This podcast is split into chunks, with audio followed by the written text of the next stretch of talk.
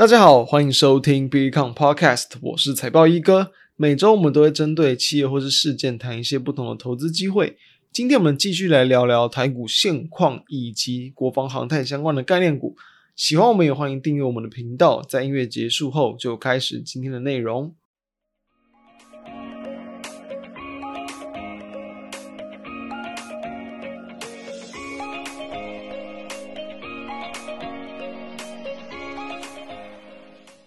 上周我们跟大家谈到，在上一周其实台股还没有开始做止跌反弹的动作。那我们有提到，就是说，在过去啊，就是说台股这种经历的这种大幅修正的阶段呢、当然就会让很多人手上的多单就是说价值大幅度的这个减少。所以呢，我们有提到，就是如果你想要能够去避开，你当然就需要用这个良好的纪律，然后还有搭配到这种技术面，就是比较简单，就是这种破线然后出场的一些这种原则、哦、来去有效的避开。那但它的缺点就是说呢，你的操作频率有可能就会去增加许多，因为在某些时候，比如说它是一个假跌破啊，或者就是短期的修正，很快要重新去攻击的机会的，这样子就有可能会让增加你的一个这个可能短线价差的损失，然后甚至是提高了交易成本，所以呢，就要去取决于说，在任何出现这种比较有警讯的事件，到底是要去持有多少这个个股，这没有标准的答案，但是我还是会比较倾向大家就是至少可能要减码到。大约至少到一半吧，我认为会比较安全的。好，那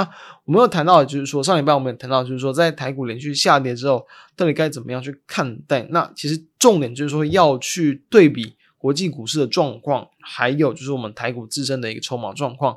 上礼拜我们谈到，就是说，其实你去对比到整个国际股市，尤其是美股，你会发现，它其实台股有点这个杀的特别的凶，那就是自己的一个，比如说筹码的结构，或者是本身市场的这个情绪是比较偏空的，尤其是像是亚洲股市，很多像陆股、港股也、韩股等等，都还是表现的相对比较弱，这就是会让也是让台股表现的相对美股弱势很多的一个原因。那但是呢，其实哦，这还是跟比如说呃，尤其像电子股的这种估值修正呢，还有说在一些哦亚洲国家，然后跟美国、中国的一些，比如说政治角力的一些这种呃题材啊因素等等，再加上说我们台股自己就是目前筹码有点堆积在高档。积太多，就是这种投信法人啊，还有跟融资的筹码这种，嗯，你连续买超太久之后，也本来就是会需要经过一一段时间的这个修正啊，所以这几一些关联就是影响到先前台股比较弱势的原因。好，那这个礼拜呃，就以来其实台股是走反弹嘛，好，那我们就要知道说台股现在走反弹，但是呢，在这个就是美国 FOMC 会议之后，好像美股又有一点点转弱，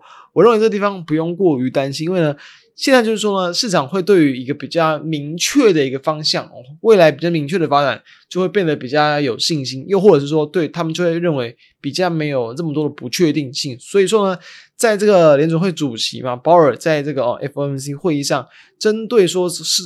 之后什么时候会去降息，然后可能还有未来几次动作啊。变得比较语带保守，没有这么确定的情况之下，那就让市场好像变得就是有点比较恐慌一点。但我认为这是无可厚非，因为毕竟一边是通膨的压力，然后一边就是说可能呃更多的一些区域性的这种银行股出现了一些这个问题，所以呢，在两方的压力之下，他当然不可能把话说的这么死。但是呢，至少在整体的言论上是提到，就是说其实可能很可能就是会考虑就是暂停升息，然后呢也是提到说这个。后续的这个动作上，其实就是不会这么的一个鹰派，所以我当然认为市场它会很快的去淡化说这样就是所谓的一个不确定性的一个利空。好，那对应到台股而言，美股虽然有点短线转弱，但是因为你台股已经领先先去修正了，就你台股在这个前一两周嘛，领先去连续性的一个下跌，所以呢，它就比较不会去受到这样的一个联动性影响太多。因此，我认为。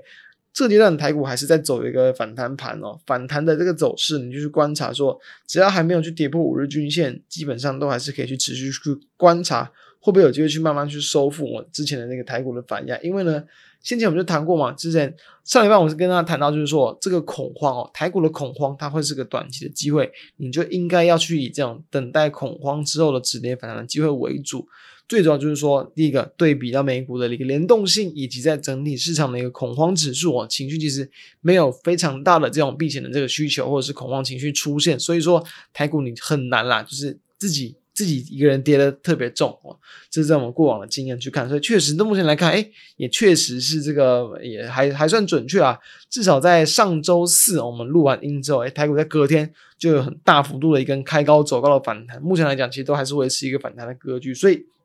现在来现在来讲，就是说在反弹之后，哎，好像又有点反力要弱了一点，弱了一点，我们到底该怎么样去看？我们就会建议说。这个方向就要去看，就是说，在这个我们标题谈到了嘛，相对更抗跌的，就是说，虽然说台股在走反弹，但是在比如说整个国防军工的这种航太概念股上面，其实也有很多短线上开始出现这种，就先前的这种涨多修正嘛，涨多修正再转强又在修正，那他们的这种震荡变大之下，就更应该去找我认为波动性相对比较小，但是呢整体是比较更相对更为强势，同时拉的幅度也没有到这么大，因为我们要知道。其实这个台股，你什么时候要去这个，比如说急跌去减什么，或者是反弹之后要去减什么，它的逻辑是不太一样。就是说，从上个礼拜来看，台股是连续急跌嘛，所以急跌之后，比如说是一个，比如说恐慌性杀盘，然后台股是经历了很大幅度的急跌。一般来讲，就是比如说价值股或者是成长股，但成长股里的估值已经烧到非常低，就是它的一个，比如说你去对照它的获利跟现在的股价，其实会认为有很大的一个空间。这种会是在这种比较大幅度的杀盘，同时也是杀到一个波段上位阶相对偏低的时候，去适合的做法。但是从上就是前一两个礼拜来看，台股是在从高档开始往下修正，所以呢，你自然一些比较可能有价值型的，它可能本来位阶就不是那么的高，你自然台股才从高档刚修正，他们自然比较不容易去杀到太多，所以呢，一定是先修正这种市场这个话题性比较强，然后短线乖离率比较大的一些标的，所以说。当台股这样的气氛，如果说还没有去改变，你当然就应该要先去留意，就是说，所谓这种比较呃比较强势的，或者是比较有题材性的，然后整体族群都还是比较维持在多头整理的一些标的，它拉回反而是个机会。虽然说啊，虽然说他们的这个拉回幅度可能不小，但是呢，毕竟他们的一个筹码结构，我认为只要没有大幅度的一个改变，比如说这个法人还没有很明显的由买转卖啦，其实在短期上都还是有在重新去攻击的一些机会，所以呢。对比到这种国防航太概念股来去看，我们上礼拜就谈过嘛，你不会因为说这种台股短线的修正，就让他们的这些比如说台湾的这种国防需求、国防预算支出哦，其实目前是在多个国家里面算相对年增长算是比较高的，或者是比如说一些航太零组件的一些订单，其实都不会因此而这个降低，所以当然就值得去关注。所以我们从四月上旬就开始关注，然后在上礼拜再去谈一次的四五四一的这个成田嘛，其实。在我们录完音之后，诶，隔天又再度去拉了一根涨停板，然后之后连续两天再度去往上去拉高，它股价就是走一种，就是说所谓的你在四月先去四月上旬先去拉抬，然后呢开始进入整理，进行整理之后再去往上去拉一根涨停攻击，这攻击之后就带出了后面比较连续性的一个这个涨势，这就是很。典型的这种多头形态的标的，它会走的一个模式。那当然，连续拉抬之后呢，可以去发现到它其实在包含在本周啦，就是已经连续在创高的过程之中，都是出现可能开高走低，或者是这种很长的这种上影线，代表其实短线的卖压也越来越重。那自然，你针对如果是短线操作的话，一定就是要有这个赶快就是赶快有赚就跑，或是赶快出场的动作。所以。这些都是一个比较短线的一个卖讯，它就是股价短线会转弱的警讯。那也到我们录制时间当天的五月四号，诶，股价确实就出现比较稍微大幅度点的修正，然后跌落到五日均线下方。所以预目前我们在判断上会预期说，行情它不会嘛这么快结束，但至少从一个短期的筹码强度上来讲，已经弱了很多。所以呢，就应该要去转为关注其他的方向。好，那我们就再整理一下，刚谈过。上礼拜是台台股才刚去急杀嘛，所以你刚去急杀，你可以去找这种就是所谓的还是有话题性，或是筹码还是偏强，股价也跟着修正的标的，就是说你趁着台股的杀盘，你去捡这种短线压低，但是位阶还是偏高的一些题材股、强势股。好，哎，那目前来看，这样的方向是正确的哦。好，这正确没有错。好，那到了这一周，台股已经走了反弹，对不对？走了反弹之后，你会发现这些股它确实也跟着去走反弹，因为我们刚谈到。既然上礼拜谈的方向是正确，所以就是说这些标的它也是跟着有去走出强劲的反弹。好，反弹之后短线又有一点转弱，所以我们就要再把目光去放到不一样的方向，因为台股还是在走一个反弹的格局之中。当然会不会马上结束转向什么，这个我当然不敢保证，但至少我们就先顺着当下走势去看。所以，呃，这样的走势走到一半，我认为说你要去找，就是说在整个股价上走得更稳，然后同时呢，也没有经过短线拉抬拉的特别凶。毕竟这种标的，当台股这个有点这个就是追价力道变得比较弱点的时候，他们就是也自然会容易有修正。所以呢，像我们今天谈的就是五二二的这个全讯，全讯其实在这个波段以来，当然其实也是拉出了这个有超过这个五成的涨幅，大概就是从这个三月以来。但是我认为说，其实相对于啦，应该说相对于很多相关题材概念股的一个涨势或走法来讲，算是更为健康，就是走一个先。拉抬一小波，横向整理，再去往上拉抬一波。而近期就是在从五月初到现在拉抬的幅度，其实我认为幅度并不算是非常的大，就是大约就是在这个可能五到十趴上下的这个幅度，我认为这其实还算可以去接受。同时，它在连续的几个交易日都是表现的相对更为抗跌，所以呢，认为这就是所谓的这种波段上上拉的幅度是比较少一点。然后呢，它其实，在相对会有比较去落后于其他各呃军工国防概念股的方向。为什么？因为全讯它主要就是做这种可能微波元件、微波放大器还有微波次系统。那比重上，它分别就是微波放大器大约是七八成左右，而微波次系统大概就是可能这个一成多到两成多的这个幅度。那为什么？就是说，一般大家就想到这种可能微波放大器会比较偏向，就可能像是归类在网通。哦，就是网通股里面，但其实全讯的一个这个微波放上去，它其实有蛮多的部分都是应用在这种国防的应用。因为全讯他们自己也点出，其实过往在这种产品的品相，其实这种商业用或者是这种网通用，或者是跟国防用，它的差异其实蛮大。就是因为你国防是要比较可能有可以使用更长时间，它有更这个可靠性。但是你的商用，它会比较偏向要低成本，因为你普普及度是比较高，那你可能用的这个量会要更大，所以呢，他们的一个方向会比较不一样。但是呢，在一个这个这个五 G 的趋势慢慢起来之后，其实哦，这种呃，他们的一个就是微波通信这种商用的这个元件，他们的一个这个高频段的一个要求，会慢慢的跟这种国防的这种微波元件变得更接近。所以呢，这样子两种方向的一个这个慢慢去趋近，慢慢结合。就是未来的趋势，那当然就会就会有利于这种厂商，他们其实在不管在生产上，或者是他们在这个研发上的一些这个成本就可以去降低。所以，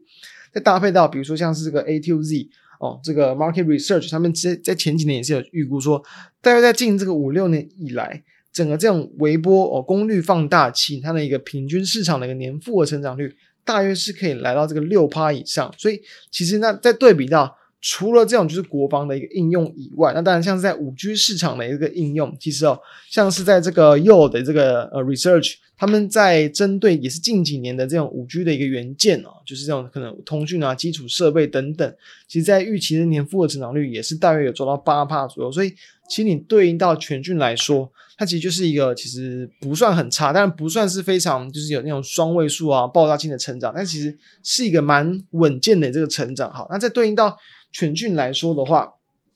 哦，虽然说这样的幅度不算很高，但是我们要知道，毕竟它正是大家像目前最热的一个这种国防航快的题材嘛。你即便你的营运没有出现成长，你都有机会去股票去拉动。那你比如说，它又又又被之前比如说很少去碰到这种可能就是跟这种打仗啊，然后会可能出人命相关的这种可能国防行业，就是这个挪威主权基金嘛，几乎都不碰。但是呢，哎，开始去这个纳入了这个汉翔。还有跟这个全讯，就表示说，其实他们是有也也开始注意到这样的一个这个趋势跟这个机会，好，所以说在搭上这种这个国防航太的这个题材是比较盛行的情况之下，那你的营运一样是有机会去收回到产业的成长，那当然就会有机会去吸引到更多的这个市场买盘。所以呢，我认为在台股短线止跌反弹之后，反弹力道并没有这么强，就是因为说。不管台股是现经过破线，或者是经过这种就是高档急跌修正，你当然在上方还有蛮多的这种套牢筹码卖压存在，所以呢，